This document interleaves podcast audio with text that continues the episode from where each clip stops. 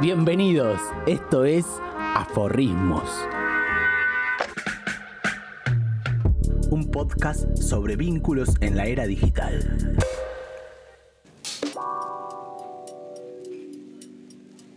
Hola, buen día, buenas tardes, buenas noches, según el momento en que usted haga clic. Bienvenidos a Aforrismos.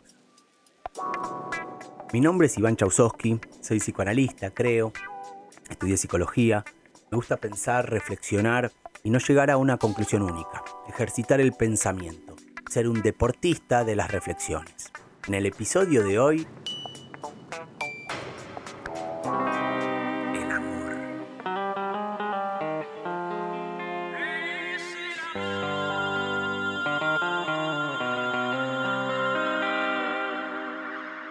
amor es uno de los conceptos más usados. Millones de canciones, obras de teatro, películas. Somos muchos los que hablamos de amor, pero sin embargo decimos poco. Opinamos, pensamos, sufrimos, vivimos por, pero nadie sabe bien de qué se trata ni cómo definirlo. Mi amigo, Javier Corcuera, escribió que el amor es una esclavitud voluntaria que nos hace más libres.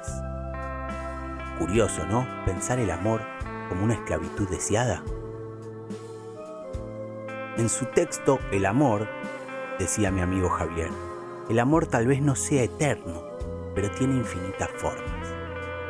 Algunos lo asocian con la sexualidad, otros lo unimos con la ternura. Tan incontrolables son las sensaciones que provoca como las palabras que intentan definirlo. Frente a su esplendor, el lenguaje es impotente.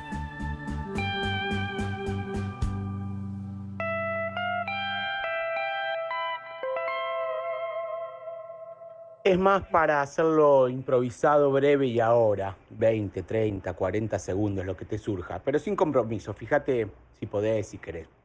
¿Qué es para vos el amor? Bueno, estoy suspirando. El amor, lo que me salga. El amor, no el enamoramiento, que es otra cosa. El amor. El amor es dar. El amor es dar. El amor es eh, poner tu vida al servicio de la persona que amas. Es querer que a esa persona le vaya bien, es disfrutar sus triunfos y compartir sus fracasos. Eh, es dar lo mejor que tenés. Eso es el amor. Es muy difícil de lograr.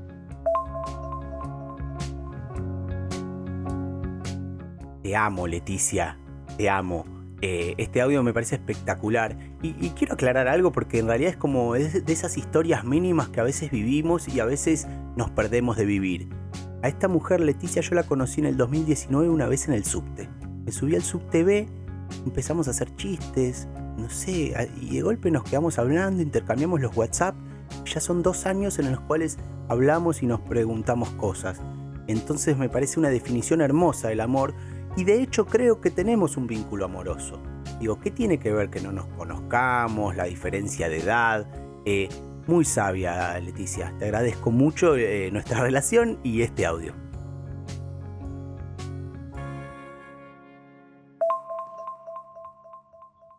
Hola Iván Chus. Wow. Eh, mi pregunta existencial preferida, ¿qué es el amor?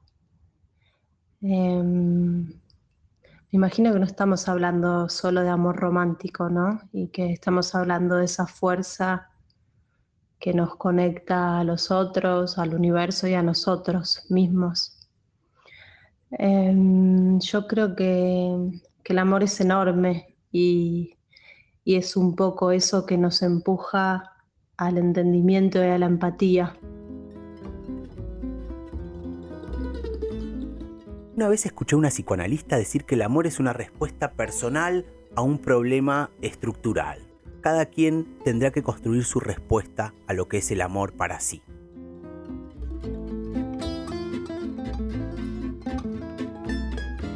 Lo cierto es que no hay una definición que nos incluya a todos. Lo que sí venimos escuchando, hablando, masticando y digiriendo son conceptos como el amor romántico, el, el poliamor, el amor líquido. Te parecerá fácil, boludo. ¿Te la puedo responder eh, más tarde o mañana?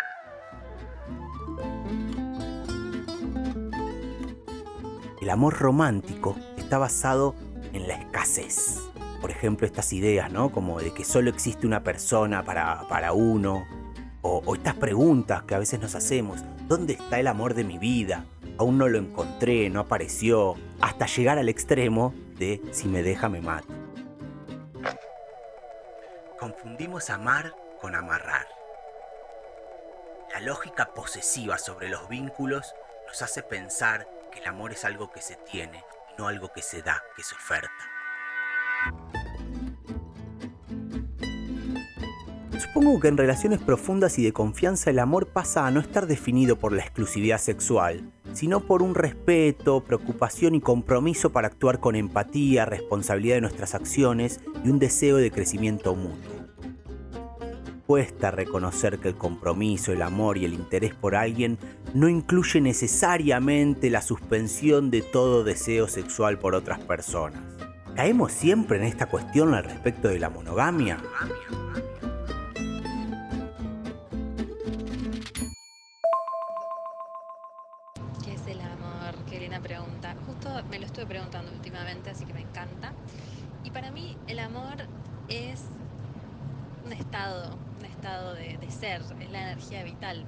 Ahora estoy en el auto con mi marido y mi hija yendo a la playa, eso es el amor. También el amor puede ser acariciar un gatito, el amor puede ser mirar una nube, o el amor también puede ser algo que sientas en un vínculo sexoafectivo. Para mí el amor no es condicionante de nada que tenga que ver con el tiempo, con el espacio o con la lógica. El amor es la vida y es la conexión, es una sensación de conexión. Así que creo que voy a cerrar esta pregunta con una, frase de un libro que respeto y quiero mucho que se llama Un curso de milagros y que dice, el amor es lo opuesto al miedo. Si no es miedo, es amor, y si no es amor, es miedo. Y esas son las únicas dos emociones sensaciones y sentimientos que existen en realidad. Dejo para que lo piensen. Un beso. Nacemos en un mundo donde venimos y advenimos como sujetos y aprendemos de lo que nos enseñan, ¿no? Que hay una sola forma de amar. Debemos advertirnos que no existen formas naturales ni puras, sino que existen miedos y dolores inducidos por construcciones sociales. Sería bueno educarnos sobre el amor. Que se estudie en las universidades, dijo uno. El otro dijo, no, mejor desde el jardín de infantes. Y en el primario debe haber prácticas a contraturno. El otro día escuchaba a la filósofa Virginia Cano y decía, ¿por qué es más serio estudiar economía que amor? Que amor. Y el amor creo que puede ser una frecuencia en donde uno lo que va haciendo todo el tiempo es sintonizar y cuando uno sintoniza en esa frecuencia de alguna forma puede percibirse en relación a otros elementos individuales pero que coexisten todos juntos y poder percibirse parte de esos elementos que se combinan eh, me parece que tiene que ver con el amor distinto a la sensación de sentirse solo, digamos.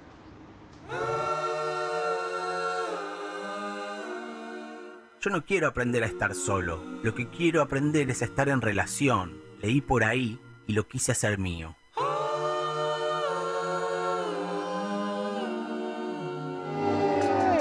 Para luchar y combatir al amor romántico, narcisista y neoliberal, surgen otras políticas afectivas como el poliamor. ¿De qué se trata el poliamor? Generalmente tiene que ver, eh, o la propuesta es de jerarquizar los vínculos, ¿no? Que no haya uno más importante que el otro. Cual es bastante complicado. El amor. El amor es un misterio, es, es un motor, es una palabra, es lo que es lo que creemos que nos hace bien, es una realización personal, es singular, es individual. El amor es pasión, el amor es sensualidad, es sexualidad, el amor es una promesa, el amor es lo que nos eterniza en medio de la finitud, finitud.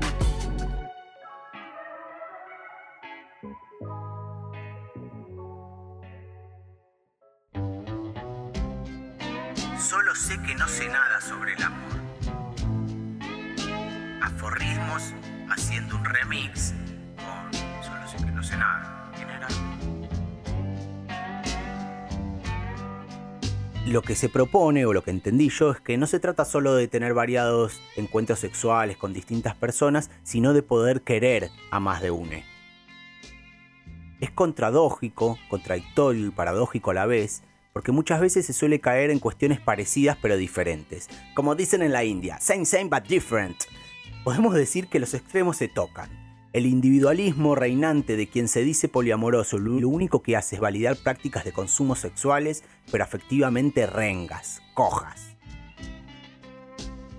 Es necesario analizar y deconstruir la relación entre los afectos y el capitalismo. No es necesario, pero a mí me interesa. Nuestras decisiones emocionales se ven afectadas por los sistemas económicos. ¿Cómo es esto? Somos testigos del apareamiento del sexo entre el capitalismo y el amor. Esto no es algo estrictamente nuevo, sino que sucede desde hace mucho tiempo, cuando las familias se casaban y se compartían los patrimonios, o alguien, no sé, vendía a la hija por cuantos ganados. El problema a veces es el binarismo del mundo, no creo que podamos desarmar. Tanto el amor romántico como la liquidez del amor o, lo poliamoroso genera un binarismo que justamente sostiene el mundo tal cual es. Y lo que estamos pensando o abriéndonos es que puede haber otras maneras, incluso insospechadas, impensadas. No se trata de abrazarse uno mismo, sino de abrazar la incertidumbre, lo no sabido. Incluso esto hablamos acá para que se pueda saber, no porque sabemos, justamente hablamos porque no sabemos.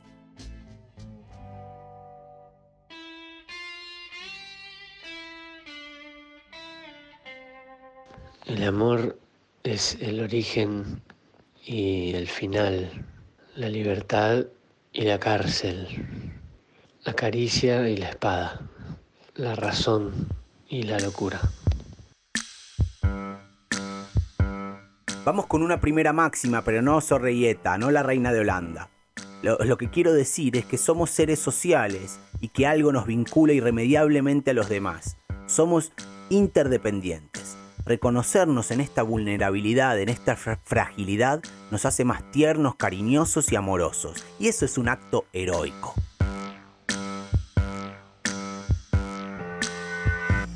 El amor aparece como una tecnología de gobierno de los cuerpos.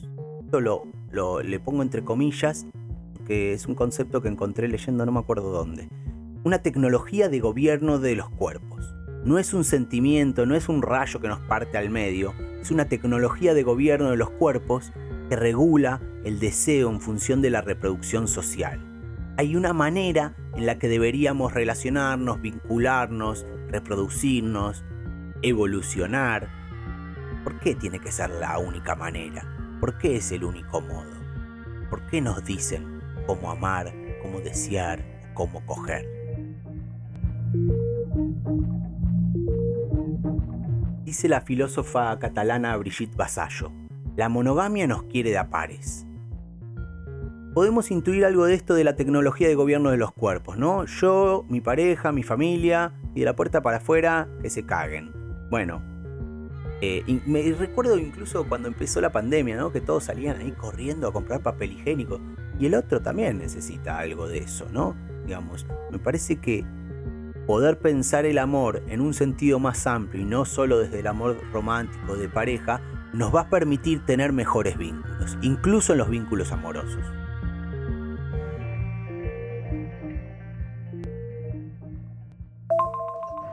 El amor para mí es estar en un día en donde pones el cuerpo por los demás y que haya alguien que ponga el cuerpo también para vos o para compartir con vos. Ese amor en donde los tipos, algún tipo, algún cuerpo, alguna espalda, algún brazo, alguna cabeza, algún corazón, eh, pone el cuerpo para también sostener o compartir las luchas que hacemos y hago como como mujer y como mujeres peleando por un mundo mejor, es un amor que se escapa y en donde hoy eh, ese deseo es muy difícil de encontrar porque hay una gran crisis del amor.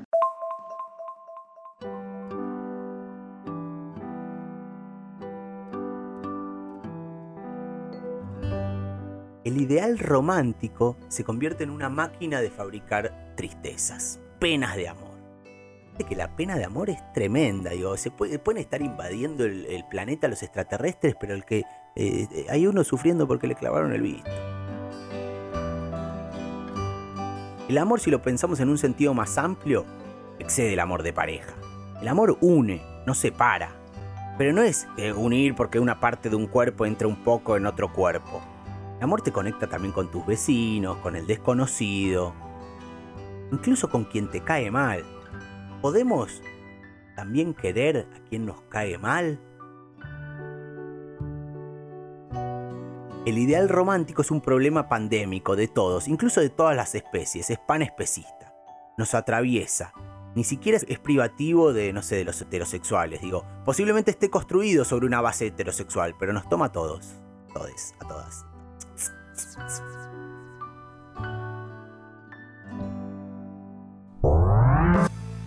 El amor romántico, familiarista, individual tiene que ver con las cadenas que nos abrochan. Ubicar esto quizás nos permita habilitar que haya otros modos de vincularse y amar por fuera de lo que supuestamente está bien. Si pensamos lo que está bien y lo que está mal, no estamos pensando. Para poder reflexionar, quizás podemos usar ideas más de lo que nos potencia o de lo que nos desinfla. Bueno, para ir concluyendo un poco, ¿no? Estamos hundidos en el barro. El amor puede ser que esté estructurado, normado y regulado por un modo de vivir, pero también es posible que haya un amor que escape a la normatividad, que lo haga genuinamente. ¿Podrá haber un otro amor? ¿Un amor otro? ¿Cómo le diría? ¿Le podemos decir o es algo que se ejerce? Michel Foucault, el famoso filósofo, señala la potencia de otras maneras o modos de construir la amorosidad. Estas maneras abren a, la posibilidad de alianzas afectivas y fundamentalmente políticas. Este parece que es un podcast que habla sobre vínculos y cuestiones románticas, pero fundamentalmente decir y hacer es tomar una posición en el mundo. Estas maneras de amar hacen a las maneras en que pensamos el afecto, la circulación de la ternura, la redistribución de lo amoroso.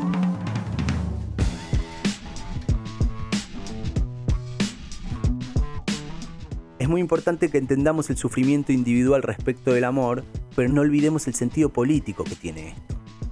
Tiene que ver con un sistema, con relaciones sociales, fundamentalmente con la desagregación social, ¿no? con lo que separa. Ubiquemos la miseria subjetiva en la cual estamos hundidos, al igual que el planeta que se incendia, que se contamina.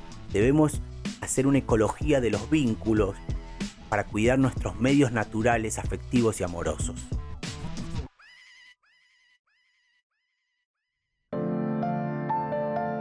Queridos oyentes, gracias por llegar hasta aquí. Eh, a decir verdad, no sé qué es el amor ni cuántos modos de amar hay pero se me ocurre que si no estamos apresurados por asegurarnos a un otro, es mucho más factible que lentamente construyamos algo. Viva el amor y no seamos policías de lo tierno y de la ternura.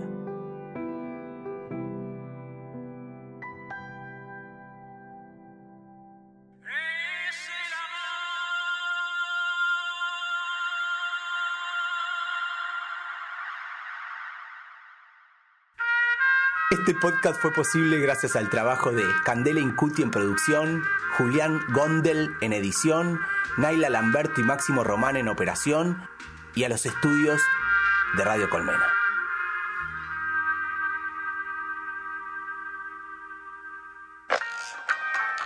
Esto es Aforri, un podcast de vínculo. podcast me cuesta mucho.